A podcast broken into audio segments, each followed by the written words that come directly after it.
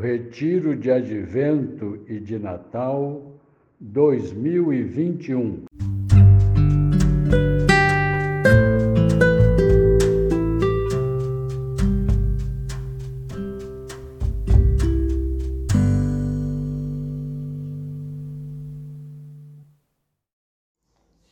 Dia 10 de dezembro, sexta-feira da segunda semana do Advento.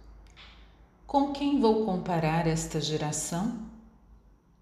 O evangelho que vamos rezar hoje está no livro de Mateus, capítulo 11, versículos 16 a 19.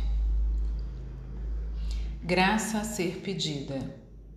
Senhor, dai-me a graça de deixar-me conduzir de volta para ti, com alegria na luz de tua glória.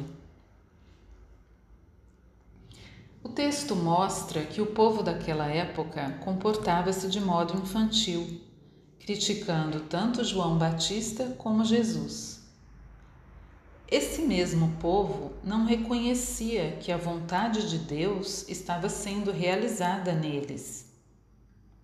João Batista e Jesus cumprem os desígnios de Deus, mesmo sendo rejeitados pelo povo. E hoje essa palavra nos confronta com uma realidade que está presente dentro de nós, quando rejeitamos a Deus com nossas atitudes egoístas, nossa soberba, individualismo, etc.